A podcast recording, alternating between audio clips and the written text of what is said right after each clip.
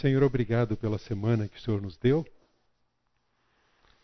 e obrigado pela oportunidade que temos aqui de parar durante esse tempo para continuarmos a refletir sobre este assunto tão, tão relevante, ó Deus, para os nossos dias, que seja relevante para as nossas vidas à medida que apreciarmos a tua palavra como de fato ela é, a palavra viva e eficaz que produz um efeito inigualável, especialmente no nosso coração.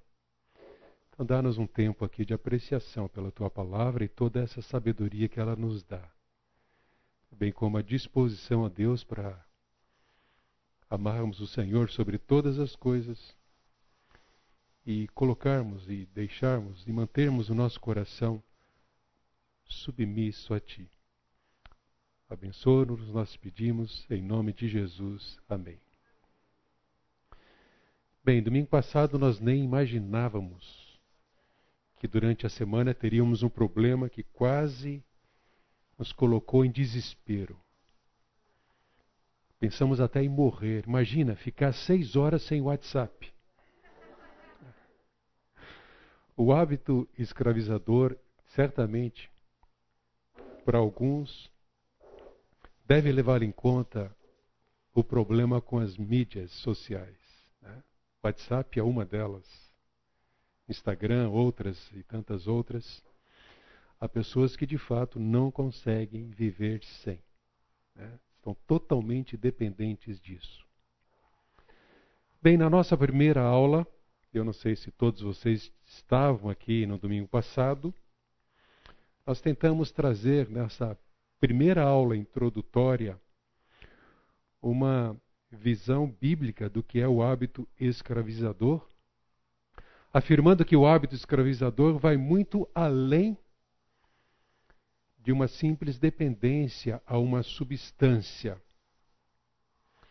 Nós tentamos apresentar para vocês que, para que a nossa teologia seja prática, bíblica, nós precisamos partir das Escrituras e não trazer de fora o assunto para dentro da Bíblia, mas partir da Escritura como reconhecendo a sua autoridade, a sua suficiência, a sua inspiração e inerrância, partindo dela para nós entendermos este assunto de uma forma mais ampla, estando alinhados então com a visão bíblica. Nós também dissemos a vocês que há pelo menos cinco questões importantes para nós levarmos em conta ao tratarmos de um hábito escravizador, bem como de outros pecados. A primeira questão é qual é a fonte do conhecimento? Onde vamos nos basear para podermos entender o problema, diagnosticando-o corretamente e oferecer ajuda para o tratamento? A segunda questão relevante é qual a visão que se tem do ser humano, do homem.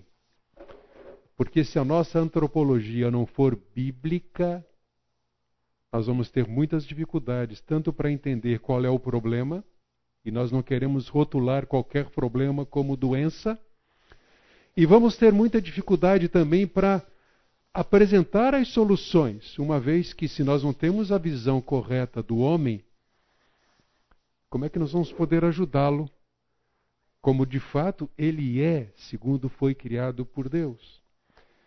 Mas eu disse a vocês também que nós precisamos entender qual é o problema. É orgânico? É físico? É emocional? É psicológico? É espiritual?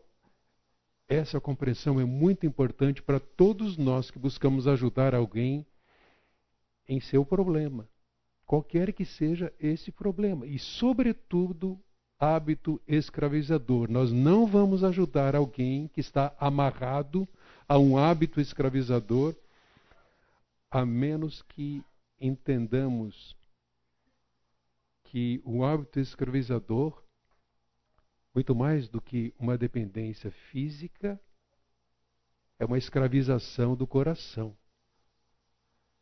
Então o tratamento tem que ser profundo para que à medida que a pessoa de fato ela aprecia as verdades das Escrituras e entende que de fato o seu coração precisa ser trabalhado, ela então vai encontrando alívio, libertação e cura a partir de uma mudança no coração que somente Deus pode operar através do seu espírito mediante a sua palavra. E nós dissemos também que é muito importante além de conhecermos, entendermos qual é a fonte, quem é o homem, qual é o problema, qual a solução a ser oferecida.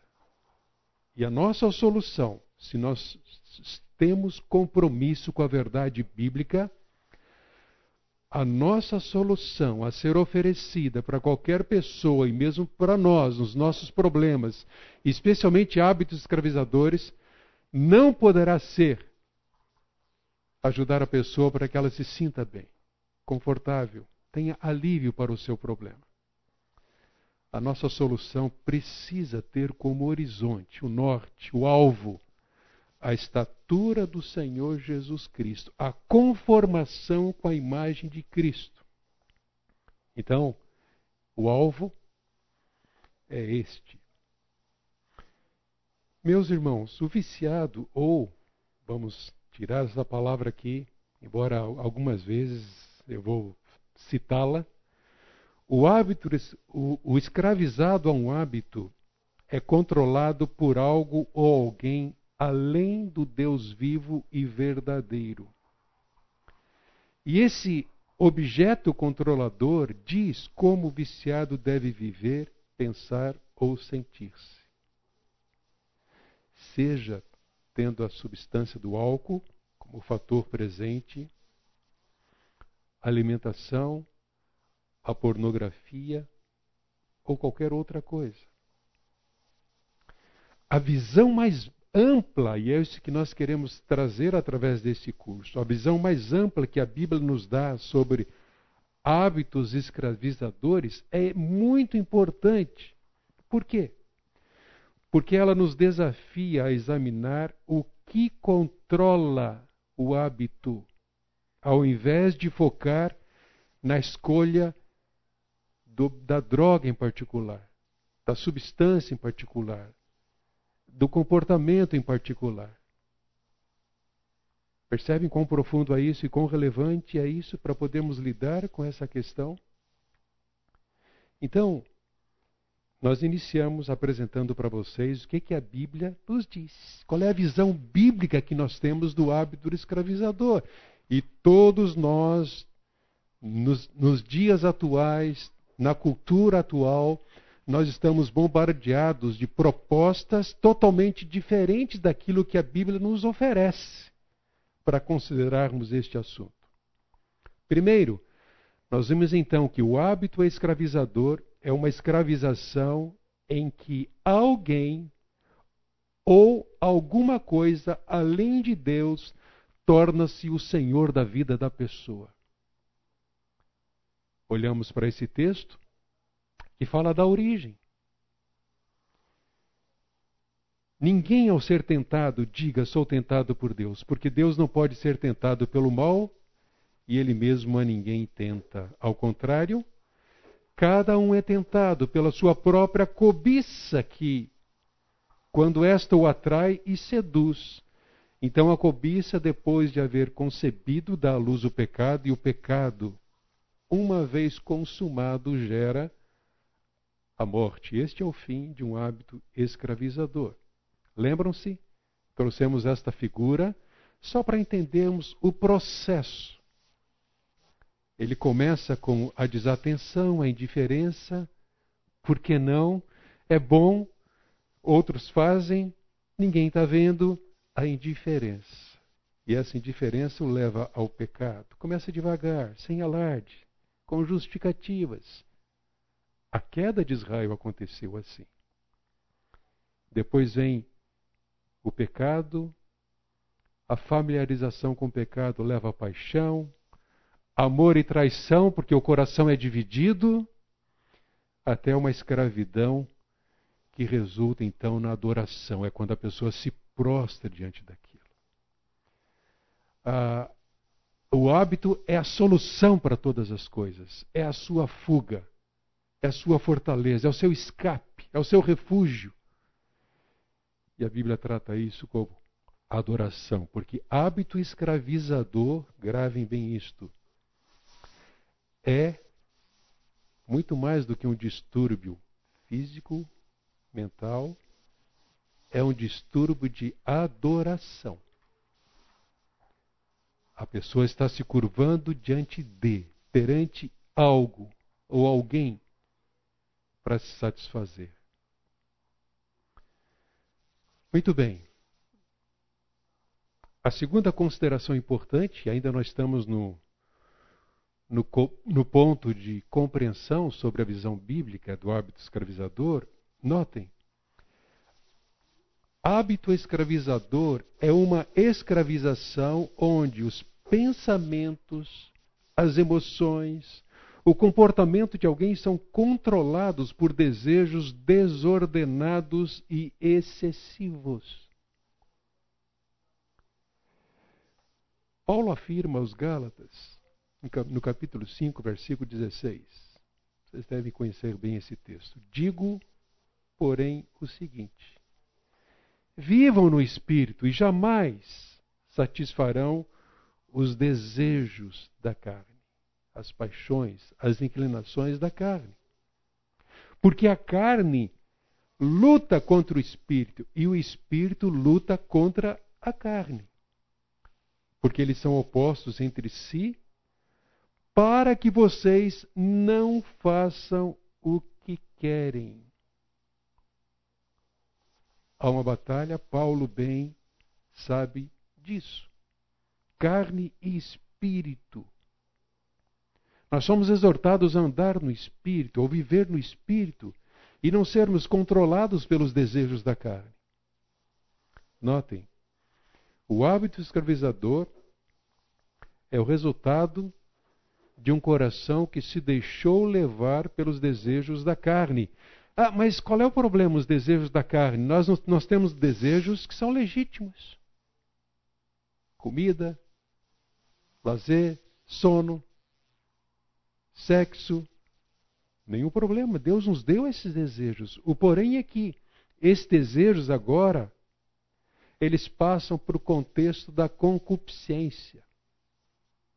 Eles são pecaminosos, tanto pelo aspecto de descontrolados, não estão dominados pelo espírito. Como também eles estão desordenados. Porque a satisfação maior que se busca não é agradar a Deus, não é atender ao próximo, é a si mesmo, ainda, ainda que o desejo por uma coisa legítima me leve a pecar para obtê-lo, para satisfazer esse desejo na minha própria vida. É interessante notarmos, abra sua Bíblia lá em Efésios capítulo 2. Veja o que Paulo diz aos Efésios. Nós vimos um texto na semana passada em que ele realmente nos apresenta que a mudança é possível todo escravizado a um hábito pode se libertar por causa da suficiência da graça e do poder do Senhor Jesus Cristo. Agora vejam o que ele diz aqui, capítulo 2, verso 2: Nos quais vocês andaram noutro tempo. Como é que vocês andaram? Ele está dizendo: segundo o curso deste mundo, segundo o príncipe da potestade do ar, e do espírito que agora atua nos filhos da desobediência. Três, entre os quais, entre eles também nós todos andamos no passado, vejam, segundo o quê? As inclinações ou desejos da nossa carne, fazendo a vontade da carne dos pensamentos, e éramos por natureza filhos da ira de Deus, como também os demais. Essa era a nossa vida. Essa era a vida dos Efésios, dos cristãos em Éfeso. Eles eram assim, seguindo as inclinações da própria carne, filhos da desobediência. Então, é uma escravização onde pensamentos, emoções, comportamento é controlado por desejos desordenados ou excessivos. Carnais. Mas vale a pena olharmos ainda para Romanos capítulo 6, 15. Porque aquilo que nós temos em Cristo Jesus não nos dá liberdade para pecar. Quando João escreve a sua primeira epístola, ele combate uma heresia. E essa heresia dizia que não há nenhum problema em pecar com a carne, porque isso não afeta o espírito. Paulo está dizendo aqui então: havemos de pecar porque não estamos debaixo da lei, sim da graça, de modo nenhum. Será que vocês não sabem que, ao se oferecerem como servos para obediência, vocês são servos daquele a quem obedecem, seja do pecado que leva à morte, ou da obediência que conduz à justiça? Vejam essa relação. É escravo daquele que, a quem obedece. Mas graças a Deus, ele diz, que tendo sido escravos do pecado, vocês vieram a obedecer de coração a forma de doutrina a quem foram entregues. E uma vez libertados do pecado, foram feitos servos da justiça. A nossa história revela que quando estávamos em Adão, sem Cristo, o pecado nos dominava, exigindo de nós uma vida vergonhosa. Mas qual era a recompensa? A morte. O pecado leva à morte. Começa com uma desatenção, mas fruto de uma natureza pecaminosa, a, a, a, a afeição, o desejo desordenado, escravização e morte. Nós devemos destronar o pecado ou então vamos sujeitar-nos aos seus desejos perversos. É o que ele está falando aí no capítulo, no versículo 12 do mesmo capítulo 6 de Romanos.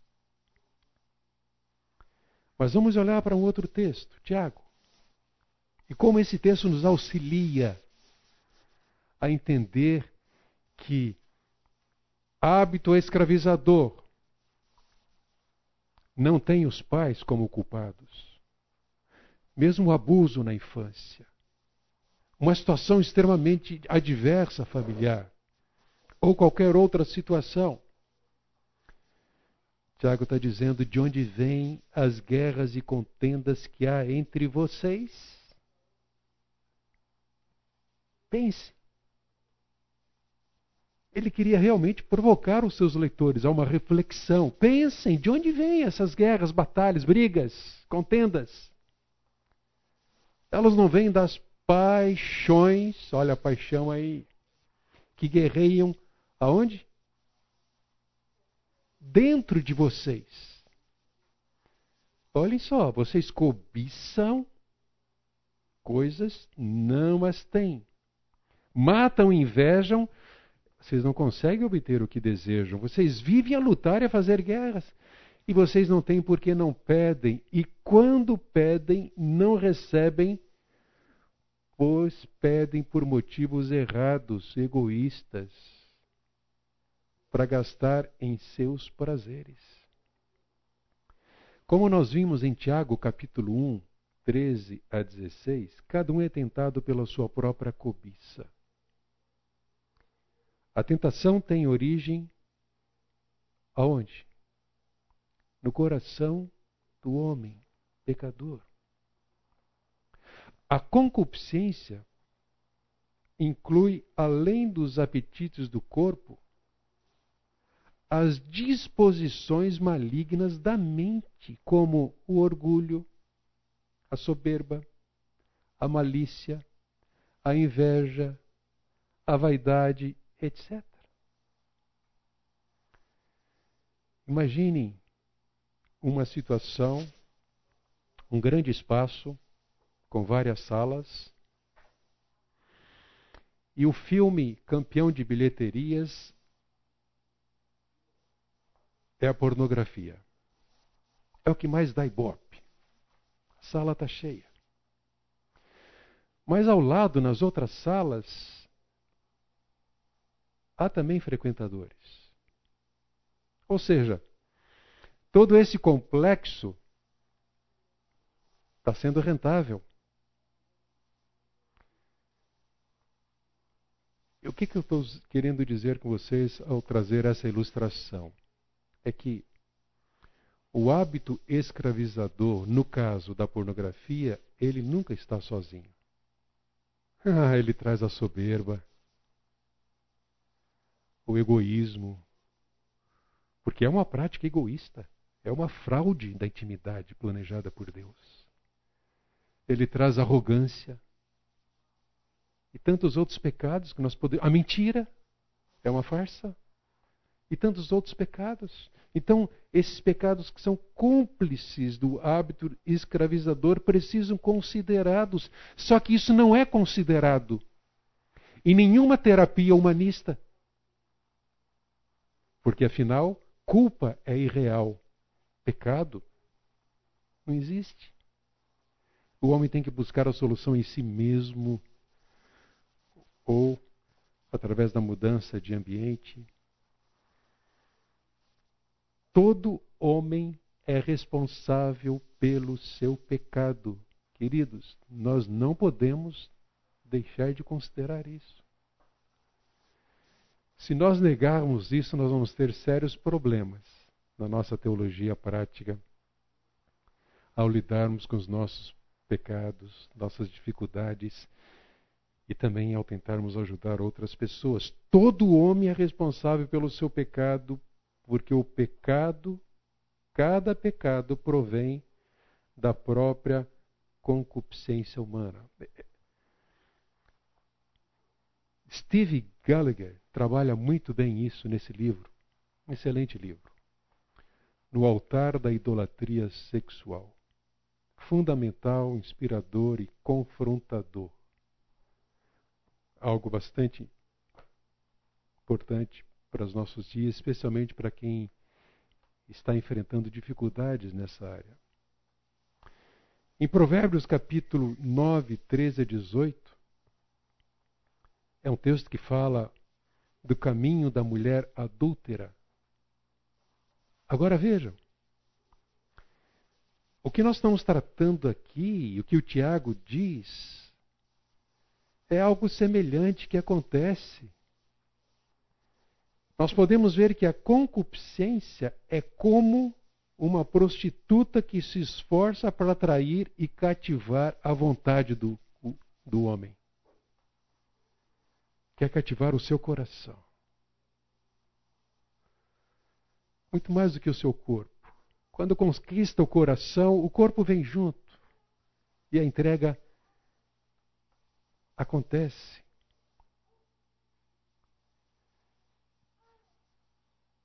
Então,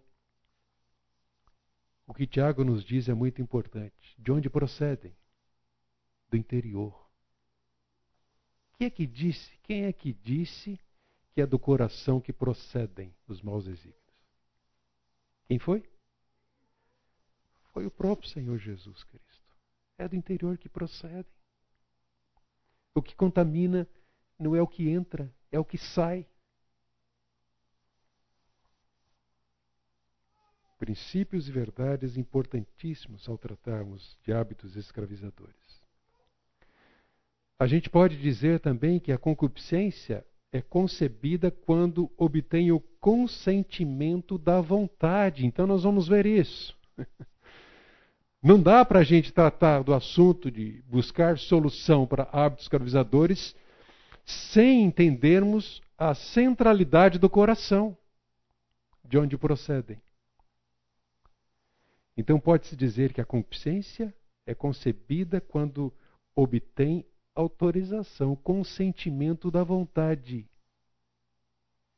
O fim do pecado é a morte. Foi o que aconteceu com Acã. Lembram-se? Josué 7, 21. Alguém pode ler para nós? Josué capítulo 7, versículo 21. Olha o processo aí que leva à morte. Descreve perfeitamente o que temos considerado até aqui.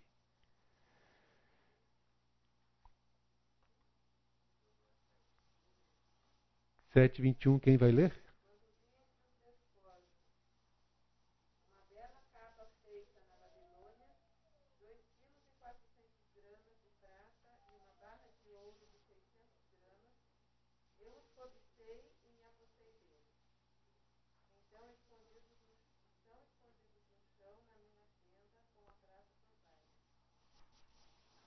Obrigado. Não temos aí todo o processo, mas você pode ler depois e perceber isso nos versos seguintes. Mas vejam só. Eu vi, cobicei, tomei. E o resultado, qual foi? A morte. Terceira afirmação sobre um hábito escravizador não é menos importante, gente. Olha só. Hábito escravizador é uma escravização onde a pessoa é dirigida pelos impulsos físicos do corpo. Pense agora um dependente químico.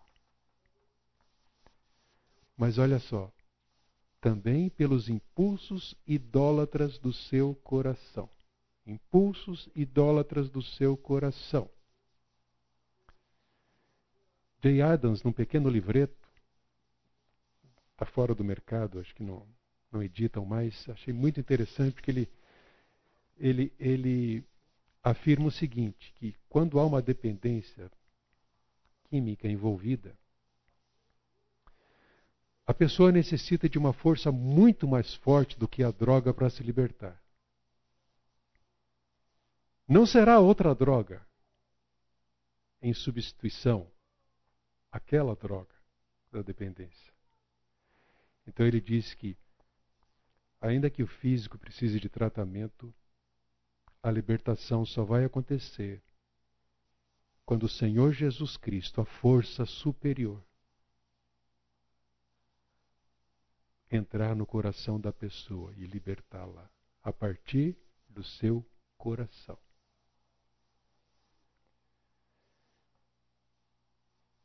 Jesus disse: o que sai da boca vem do coração, e é isso que contamina a pessoa. Porque do coração procedem maus pensamentos, homicídios, adultérios, imoralidade sexual, furtos, falsos testemunhos, blasfêmias. Me lembro de algumas situações onde pessoas escravizadas a hábitos pecaminosos, sexuais. Viviam uma ilusão ao tentarem justificar ou transferir a culpa, dizendo: Mas eu não fui estimulado por causa disso. Mas eu fui privado disto. Mas eu tenho direito. Procedem do coração. 1 Coríntios capítulo 9, abra sua Bíblia lá. Capítulo 9, 26 e 27. O que que Paulo ensina aos coríntios? Ele está falando da sua própria batalha, ele tem consciência disso. Ele não quer pecar, peca. Ele quer fazer o bem e acaba fazendo o mal. Ele vai dizer: Assim como também eu, não sem meta, assim luto, não como desferindo golpes no ar. Quem é que desfere golpes no ar? Hã? É o boxeador. Ele está treinando. Mas Paulo aqui, ele diz que está esmurrando o seu próprio corpo para reduzi-lo à escravidão, versículo 27. Esmurro o meu corpo e eu reduzo a escravidão. Para que, tendo pregado a outros, não venha eu mesmo a ser desqualificado. Um dos textos que talvez a maioria de nós não preste atenção é este aqui. Ficamos encucados também. Por que que João, no último verso da sua primeira epístola, ele vai trazer essa exortação? Ele não falou nada de idolatria no seu livro? Não? Guardem-se dos ídolos. Vejam, um ídolo é qualquer pessoa ou coisa que ocupa o lugar de Deus. Na semana passada eu fiz essa afirmação e eu vou repeti-la aqui. A idolatria é um dos assuntos mais mencionados nas Escrituras. Não só para se referir ou tratar da adoração a imagens feitas por mãos humanas, mas na essência, para tratar de ídolos levantados no próprio coração. E, na verdade, a idolatria é, é um dos retratos mais comuns da condição humana. É uma das consequências da queda. O homem deixou de adorar exclusivamente a Deus, viver em comunhão com Ele, para adorar a si mesmo, aos seus interesses, às obras que foram criadas. Então, é um dos retratos mais comuns da condição humana que abrange as experiências controladoras e descontroladas de um hábito escravizador. É importante notar que a narrativa básica do Antigo Testamento diz respeito a pessoas que achavam que a idolatria era algo irresistível. Quem pode resistir? Então Deus, em seu poder, em sua graça, amor e bondade, Deus age para resgatar o homem, o seu povo, das práticas escravizadoras, idólatras dez mandamentos. Até mesmo os dez mandamentos dão atenção especial às proibições relativas à idolatria. Qual é o primeiro mandamento?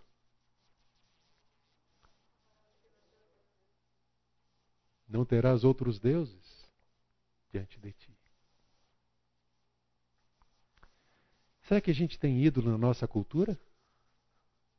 Opa! Nós somos um país idólatra. Né? Bastante idólatra.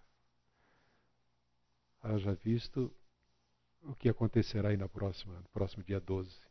As pessoas já estão em Romaria. Muitas delas sinceras, tentando encontrar algo, buscar soluções, mas enganadas por um falso evangelho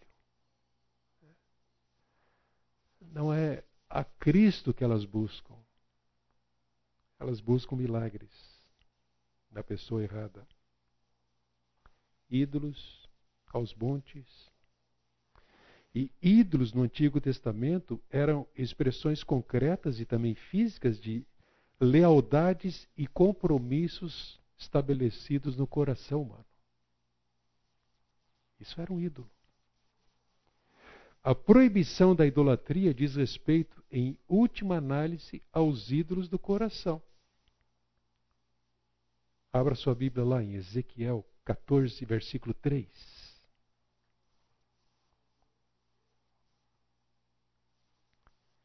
Ezequiel 14, 3 diz assim: Filho do homem, estes homens levantaram ídolos, aonde?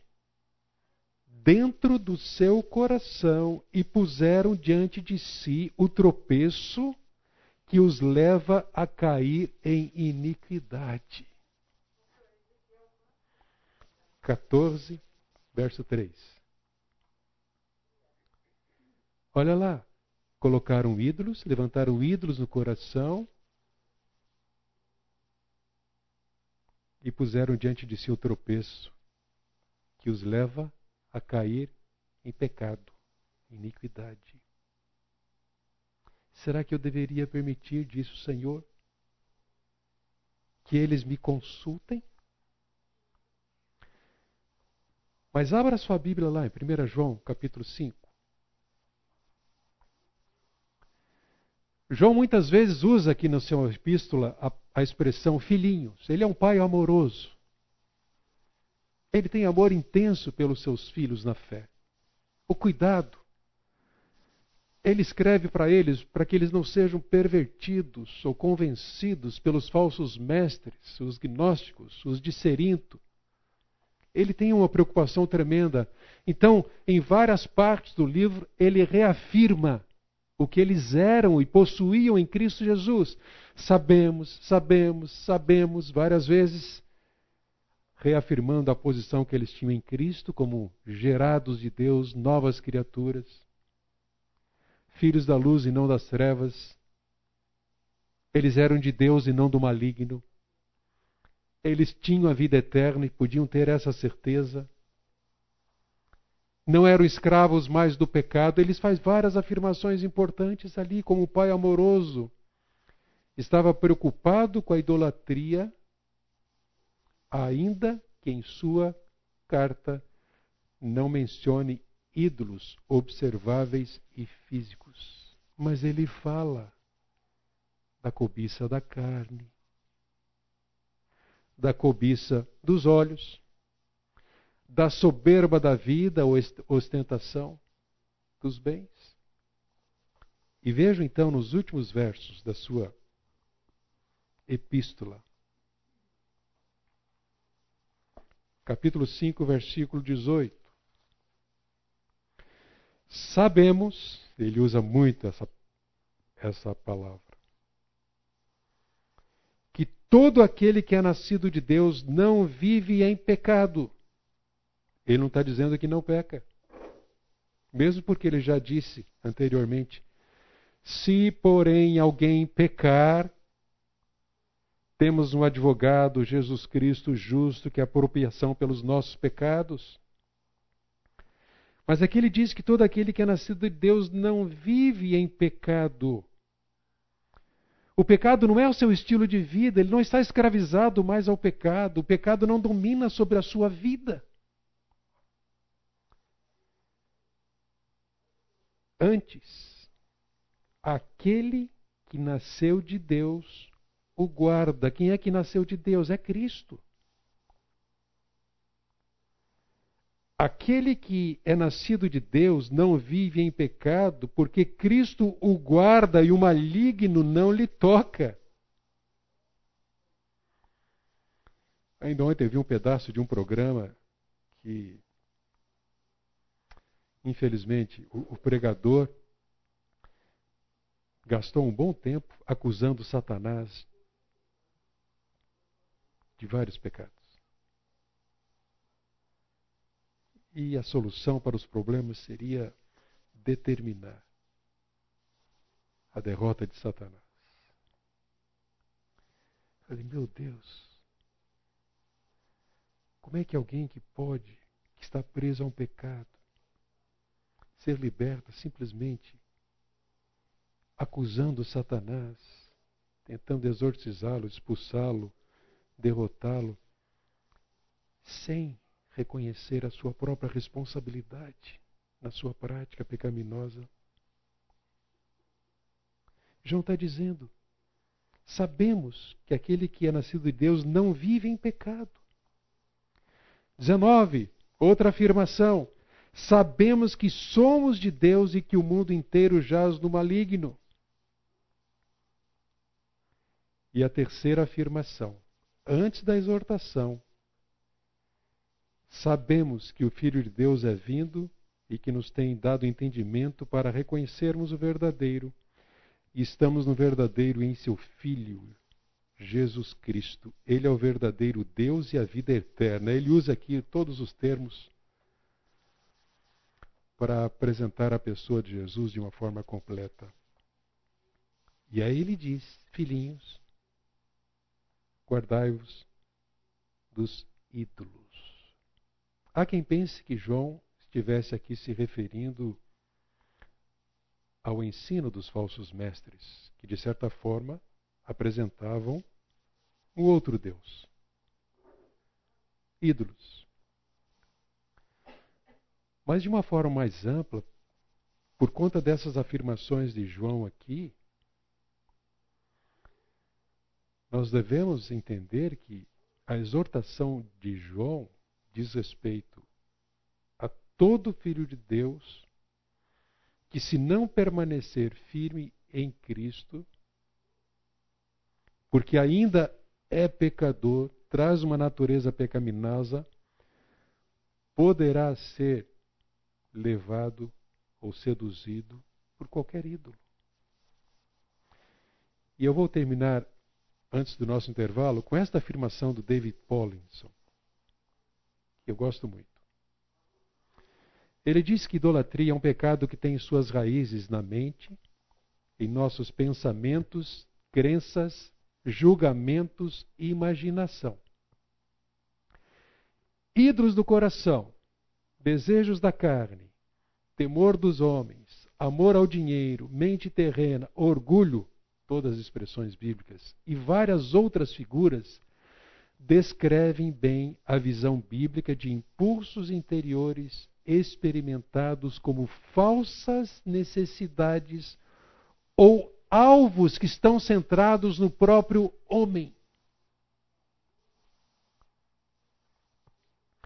Muitas liturgias cristãs evangélicas são totalmente centradas no homem. É como se o objetivo principal daquele ajuntamento é fazer com que, a, que as pessoas se sintam bem.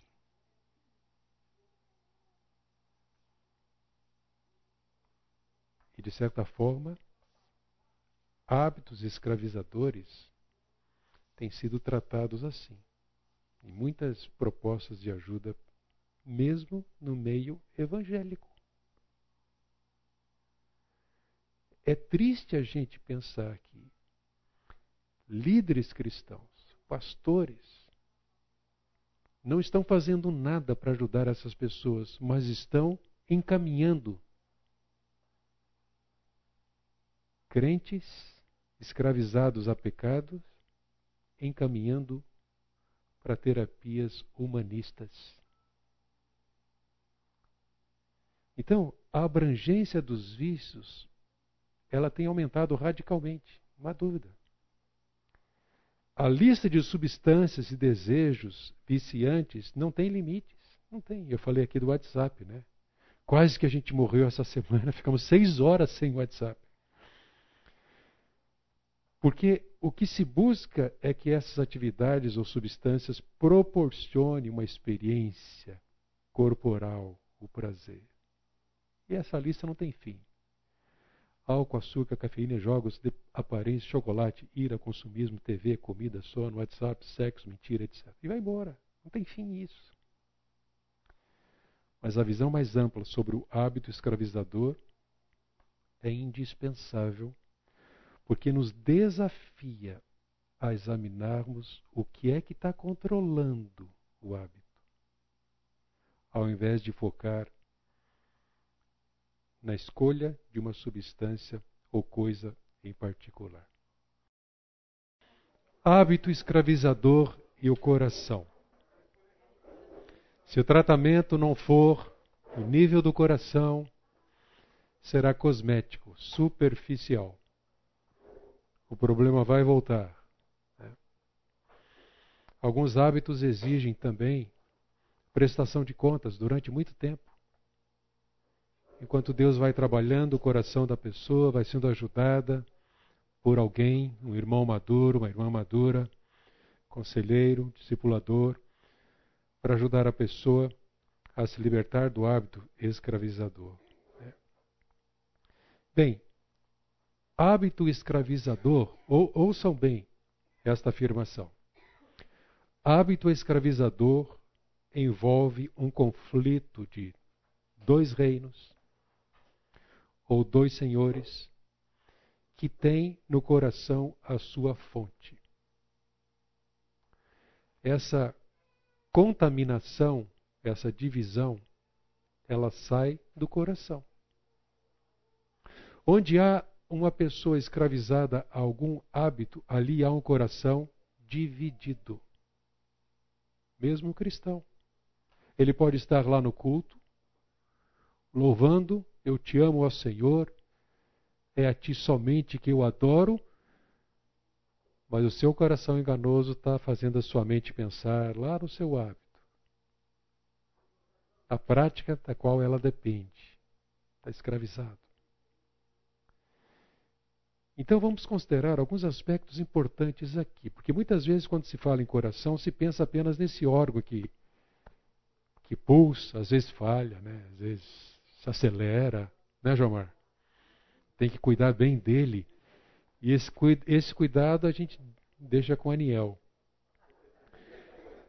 Mas, coração é muito mais do que isso. Né? O termo coração na Bíblia tem uma gama de significados que inclui desde pensamento, afeição, vontade, escolhas, crenças. Então, nós precisamos considerar tanto o aspecto cognitivo quanto afetivo e volitivo envolvido aqui. Algumas características. Jeremias diz que o coração é enganoso e desesperadamente corrupto. E o Senhor é o único que conhece, esquadrinha, conhece, perscruta e que pode nos ajudar no nosso coração. Quem o conhecerá? Você não conhece o seu coração. Mas você sabe que ele é enganoso. Ele é perverso. Ele te leva a fazer coisas erradas, a pensar mal. Mas também te leva a adorar a Deus. O coração humano pode ser dividido. Quando Davi ora no Salmo 141, dizendo: Põe guarda, Senhor, a minha boca, vigia a porta dos meus lábios, não permitas que o meu coração se incline para o mal. Ele está revelando a consciência de um homem que sabe que o seu coração é enganoso, que pode levá-lo para o mal. E ele está dizendo: vigia a porta dos meus lábios, não permitas que meu coração me incline para o mal. Interessante, vejam a associação. Ele está falando da boca. Põe guarda a minha boca, vigia os meus lábios. Ele sabia que a boca fala do que o coração está cheio. No Salmo 86, vai dizer algo semelhante. Alguém pode ler 86, 11? E depois alguém, por favor, Romanos 6, de 11 a 13.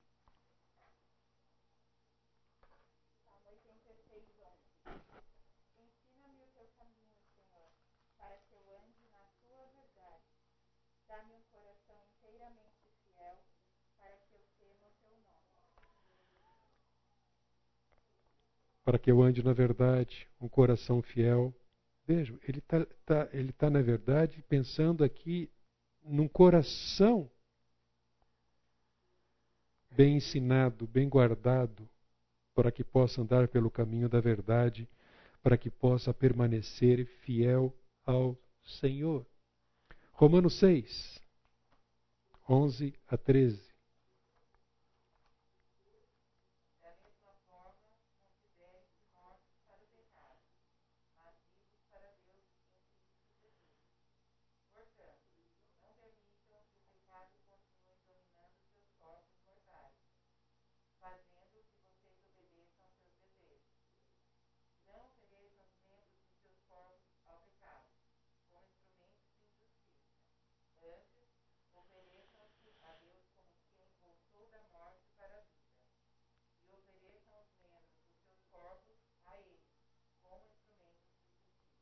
Obrigado. Considerai-vos. Essa palavra significa calcular. Somar todos os fatos apresentados, que Paulo vem dizendo, e agir de conforme eles. Mas ele coloca duas alternativas possíveis aqui no verso 12: destronar o pecado ou submetermos-nos aos seus maus desejos. Tirar o pecado do trono. Há graça suficiente para isso. A nossa condição em Cristo nos dá plenamente as condições para que o pecado não sente no trono do nosso coração. Não tenha primazia, mas seja tirado por aquilo que nós temos no Senhor Jesus Cristo, uma vez que nós somos separados para Ele e agora estamos sendo santificados nessa batalha diária contra o pecado. É. E deixe-me dizer aqui, como é que nós vencemos a batalha contra o pecado, que é uma realidade nas nossas vidas? Sim, sobretudo, nos submetendo a Cristo mas também nos auxiliando mutuamente. Nós não venceremos a batalha se nós não estivermos investindo na vida uns dos outros. Seja através do discipulado, seja através do aconselhamento, exortando, aconselhando, ajudando a levar os fardos, orando uns pelos outros, confessando os pecados uns aos outros, admoestando uns aos outros. Isso torna a igreja algo diferente. A igreja é sobrenatural porque ela funciona como corpo nesse sentido. Nós nos auxiliamos mutuamente, ninguém está sozinho. Eu preparei um pequeno texto e saiu no boletim de hoje, cujo título é, é Honestidade em Comunidade. Será que a comunhão que nós temos no Senhor Jesus Cristo, de fato nós somos um em Cristo, temos uma só fé, um só batismo, um só Senhor? ela existe simplesmente para desfrutarmos da alegria de vivermos juntos, de participarmos em comum, das nossas conversas descontraídas. Não. Essa comunhão significa que nós temos compromissos responsa e responsabilidades mútuas. Nós ajudamos uns aos outros. E ai de nós se percebermos alguém escravizado a algum pecado e não fizermos nada. Seja orar, seja oferecer ajuda, seja aconselhar, ouvir, suportar. Não entendeu? Posso repetir? Boa essa. Gente, o que está acontecendo nessa sala hoje?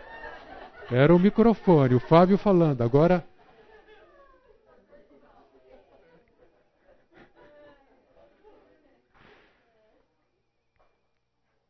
Coração pode ser endurecido. Hebreus capítulo 3, versículo 12. Tende cuidado, irmãos, jamais aconteça ver em qualquer de vós perverso coração de incredulidade que vos afaste do Deus vivo. Pelo contrário, exortai-vos mutuamente cada dia durante o tempo que se chama hoje, a fim de que nenhum de vocês seja endurecido pelo engano do pecado. A dureza de coração privou a nação de Israel das bênçãos e dos privilégios que Deus tinha para o seu povo. O coração também é o centro do homem interior. As nossas ações têm origem no coração. Olha só o que, que Pedro nos diz, capítulo 6, versículo 45. O homem bom do bom tesouro do coração tira o bem, e o mal do mau tesouro tira o mal, porque a boca fala do que está cheio o coração.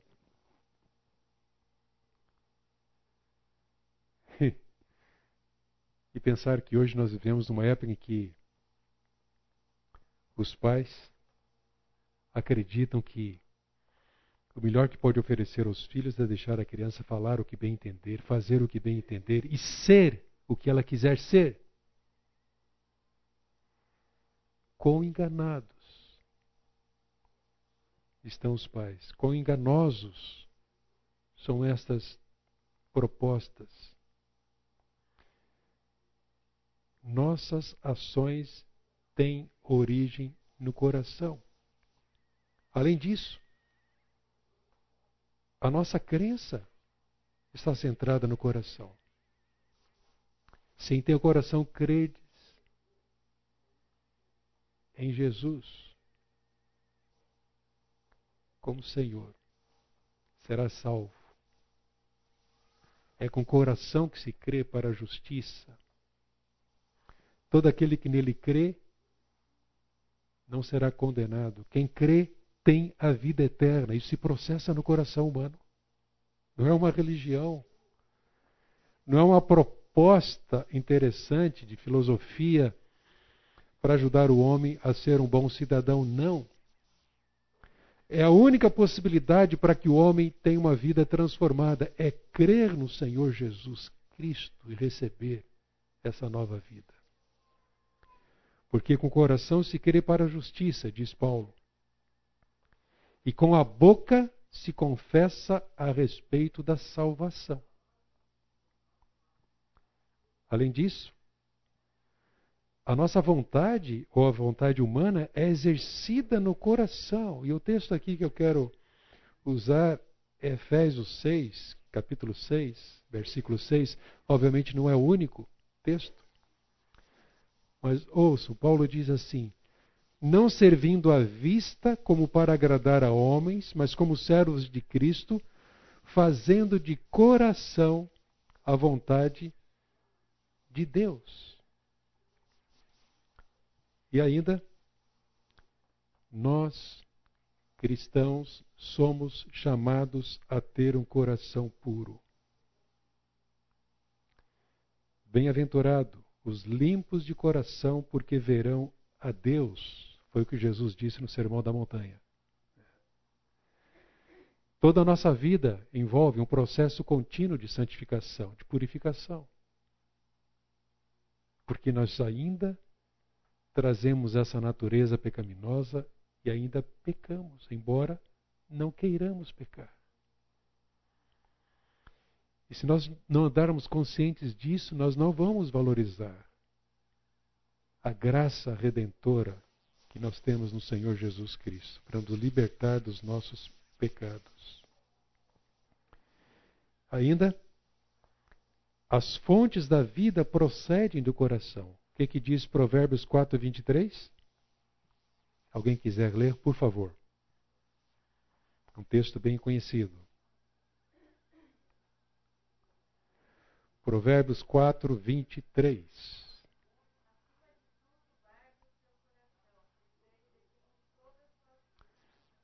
Toda a sua vida depende do coração. E é por isso que precisamos guardar o coração acima de tudo. Nós vimos, Tiago capítulo 4, 1 e 2, qual é a origem dos nossos conflitos. Por que casais brigam? Porque pessoas se acusam, se destroem mutuamente causa das paixões interiores, do coração humano. Salmo 74, versículo 8. Alguém pode ler rapidamente?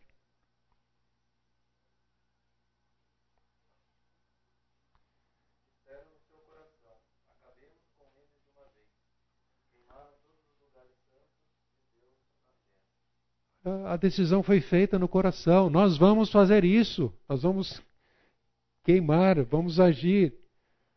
Porque o coração determina o que pensamos e dizemos. Um dos grandes males e pecados da nossa cultura atual é que ela busca justificar comportamentos criminosos, iníquos, maldosos, sem atentar que é do coração que procedem os assassinatos, os homicídios, os roubos, o feminicídio, os abusos. O coração determina o que o homem pensa e diz. Eclesiastes 5,2 diz: Nem o teu coração se apresse em pronunciar palavra alguma diante de Deus. Não faça compromisso precipitado no coração. Mateus 5, 18, 15, 18. Já vimos o que sai da boca vem do coração. E ainda, pecado é sempre uma expressão do coração humano. Provérbios vai dizer, no capítulo 6, versículo 18, de um coração que trama projetos iníquos. E no capítulo 22, versículo 15, a estultícia está ligada ao coração da criança. E os pais se limitam a tentar a cuidar do comportamento da criança. E não focam o coração dela. E não pastoreiam o coração da criança.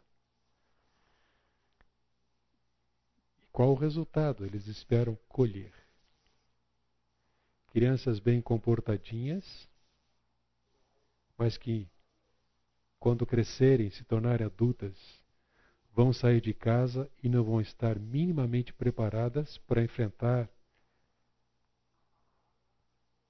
esse mundo lá fora,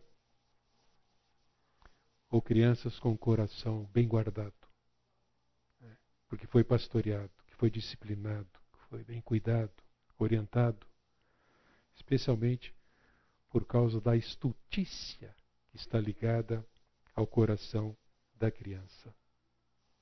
Então, hábito escravizador revela um coração idólatra. Lembram-se desse texto?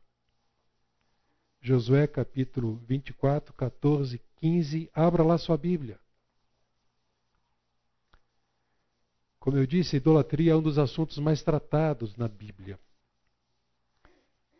E vejam que decisão e declaração importante fez Josué ao seu Deus, seu Senhor, a Jeová.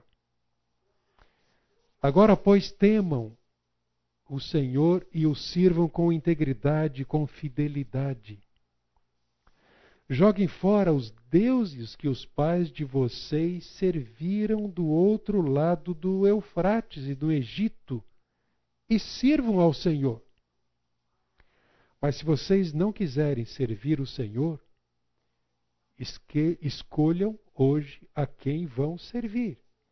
Se os deuses a quem os pais de vocês serviram do outro lado do Eufrates, ou aos deuses dos amorreus, cuja terra vocês estão morando.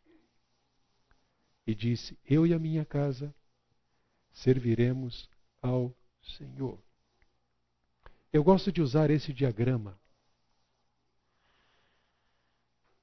para esclarecer o que é a idolatria, como é que ela se processa, quais são os seus resultados. Vejam. Você vai ler em casa, tarefa para a semana, Romanos capítulo 1, de 21 a 32. E vai perceber ali a maneira como Paulo descreve a idolatria e o que acontece no coração humano, sobretudo porque ele decidiu trocar a verdade pela mentira, seguir atrás da criatura em lugar de adorar o Criador. Então, notem, há uma troca nesse coração. Ele troca a glória de Deus por imagem de coisas que foram criadas por ele. Busca se satisfazer no que foi criado e deixa de lado o Criador e a sua glória. Em última análise, hábito escravizador é uma desordem de adoração. O homem deixa de adorar a Deus para buscar satisfazer e adorar alguém ou alguma coisa. Isso é idolatria, e a Bíblia trata da idolatria com clareza. A verdade foi trocada pela mentira. Em vez de adorar e servir ao Deus único, passou a adorar e servir a coisas que foram criadas por Ele. Em vez da obediência a Deus, e Paulo usa esses termos aqui, a iniquidade presente na vida e no coração do homem. Paulo vai dizer que tanto os seus pensamentos quanto as suas motivações e o seu comportamento então foram afetados por essa idolatria, por essa troca. E o impacto disso é tremendo e cruel na vida humana, nos relacionamentos humanos. Paulo vai falar então da ganância, inveja, do homicídio, da contenda, do engano, a malícia, maledicência, mentira, arrogância. Vai falar da desobediência aos pais como uma consequência, da soberba, e vocês vão conferir durante a semana que essa lista não acaba aí. Mas vejam, essa é a visão bíblica da idolatria. Houve uma troca. Não é a Deus que se busca, não é a Ele que se propõe a glorificar. Não é nele que se satisfaz. Não se sujeita a ele, não há temor perante ele. E essas são as tristes consequências. O propósito da idolatria é manipular o ídolo para nosso próprio benefício. Vejam esta afirmação. Como pode um ídolo sem vida exercer poder sobre nós? Ídolos dominam o homem por causa de uma poderosa, mas igualmente silenciosa presença oculta em cada ídolo o próprio Satanás. Eu trouxe essa frase aqui do Steve Galler, porque nós precisamos considerar, sim, que idolatria seja um problema do coração, mas embora tenhamos essa origem, nós não devemos deixar de considerar que Satanás sempre estará envolvido numa idolatria, porque esse é o seu propósito maior, de atuar para que o homem não adore exclusivamente a Deus. Não glorifique a Deus, não se satisfaça nele. Então, se quiser anotar, você pode ler depois Efésios 6:12, Colossenses 1:13, Gálatas 5, 16 e 17. Muito bem, eu tenho 10 minutos apenas, mas eu não vou atropelar tudo aqui. Quais são as características de um hábito escravizador? Primeiro, o hábito escravizador revela fracasso nas várias tentativas de deixar o hábito, porém, sem obter sucesso. Ah, nesses anos de, da prática do aconselhamento bíblico, foram muitas as pessoas que revelaram essa situação. Eu já tentei, eu já tentei, não consegui. E tentei, fiz isso, fiz aquilo e caí de novo. Fiz isso, fiz aquilo, fiz até um curso, etc e tal, caí de novo. Uma situação ainda mais crítica, cansado de tanto tentar e tal, tal, o próprio cônjuge disse: Agora, se você não se libertar desse hábito, o casamento está acabado e a pessoa, opa, levou um susto maior.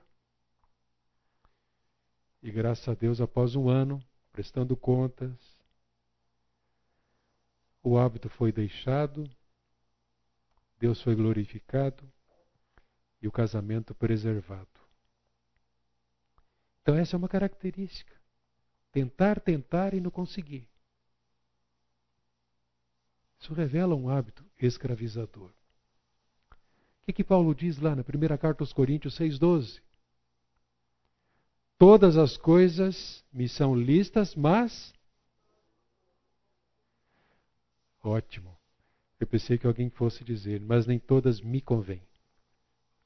Que não está no texto. Né? Nem todas convêm.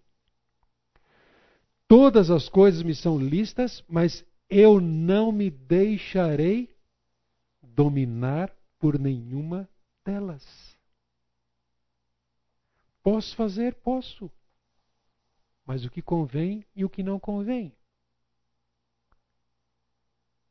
Alguns coríntios tentavam justificar a sua liberdade em Cristo, desculpa, usar a sua liberdade em Cristo para justificar seus pecados. Mas para Paulo, a liberdade cristã é limitada por duas considerações: é apropriado, proveitoso, e a segunda, é uma prática que me escraviza isso não convém, porque eu não posso me deixar dominar por qualquer coisa. Aos Gálatas ele disse, no capítulo 5, 16 e 17, nós já vimos, vivam no Espírito e jamais satisfarão os desejos da carne. A carne milita ou luta contra o espírito e o espírito luta contra a carne porque são opostos entre si para que não, para que vocês não façam o que querem. Segundo, hábito escravizador normalmente é uma prática acompanhada de desculpas, justificativas. A transferência de culpa também está presente. Tudo para que se consiga manter o hábito. Já ouviram a história de alguém parecida com isso? Logo no capítulo 3, do primeiro livro da Bíblia. Quando o homem disse à mulher: Deus, foi a mulher que o Senhor me deu que me fez fazer isso. Ela me deu da árvore e eu comi. E quando Deus pergunta para a mulher: O que é que você fez? Qual foi a resposta dela? Ah, Senhor, foi a serpente que me enganou e eu comi. Nós continuamos fazendo isso até hoje. Ah, foi, foi, foi, foi. Normalmente é uma prática acompanhada de desculpas justificativas e transferência de culpa. Ah, se, se meu marido não tivesse feito isto, se minha esposa fosse mais compreensiva e atenciosa quanto a, a mutualidade na intimidade do casamento, eu não teria pulado a cerca. Isso é comum. Isso é comum.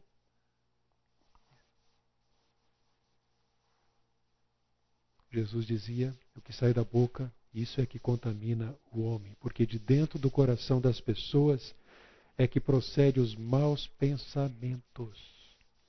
Não é da fraqueza do outro, da iniquidade do outro.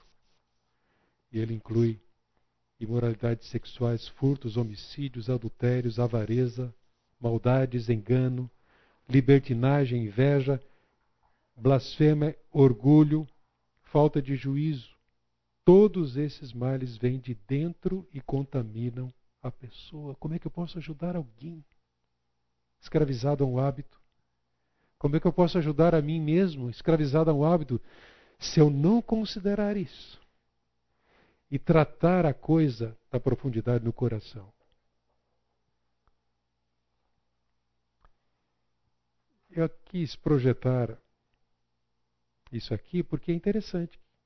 No próprio meio secular, há pessoas que reconhecem o valor do ser humano ser responsabilizado pelas suas escolhas. E esse psiquiatra e escritor inglês, ele diz que as teorias sociológicas e psicológicas para explicar o crime e o vício em drogas produzem cidadãos que não assumem suas responsabilidades.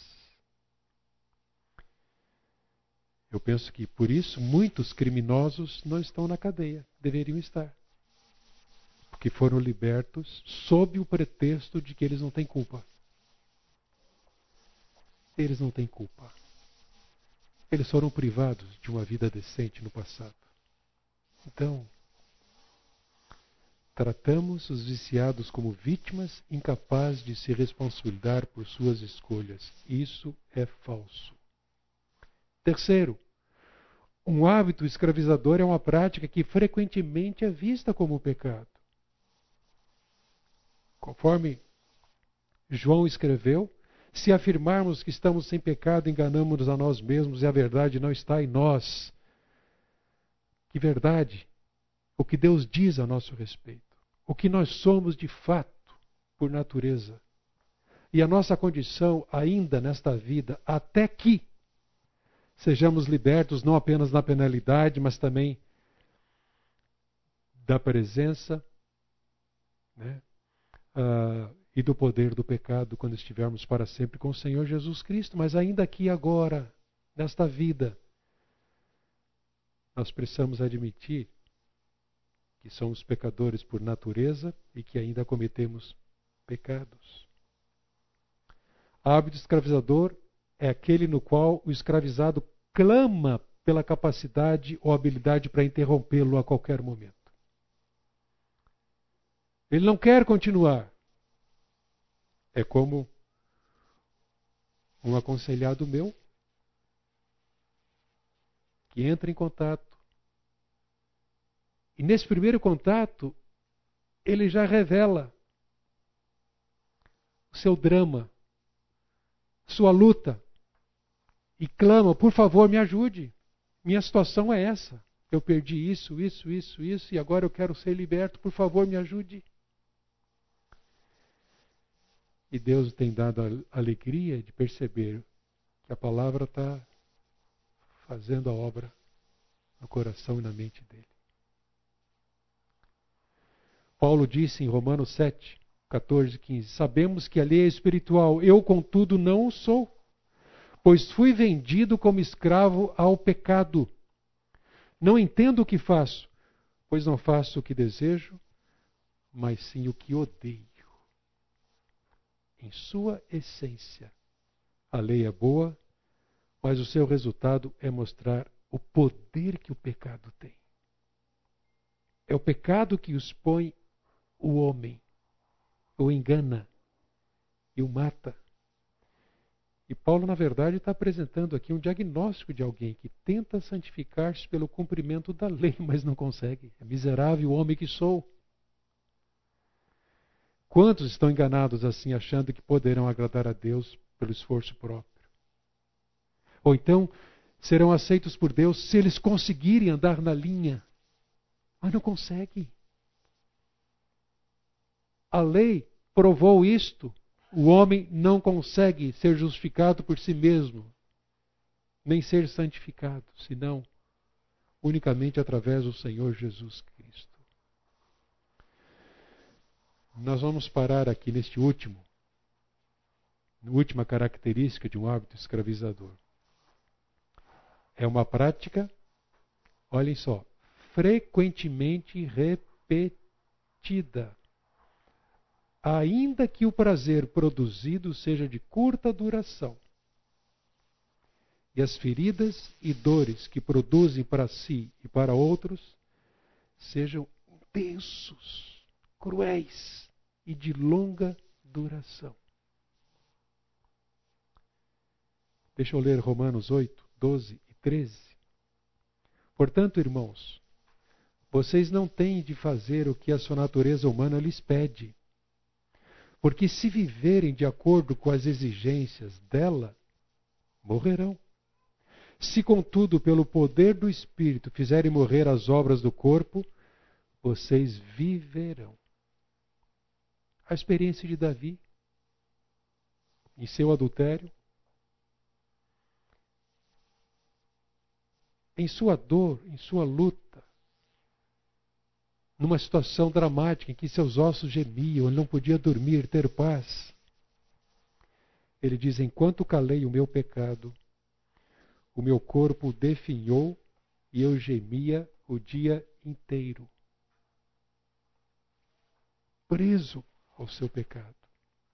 No Salmo 51, eu reconheço a minha rebeldia, ele a chama de rebeldia, rebeldia do coração, e o meu pecado me persegue todo o tempo. Isso descreve muito bem o que é um hábito escravizador. Né? E se nós compararmos com 2 Samuel 11,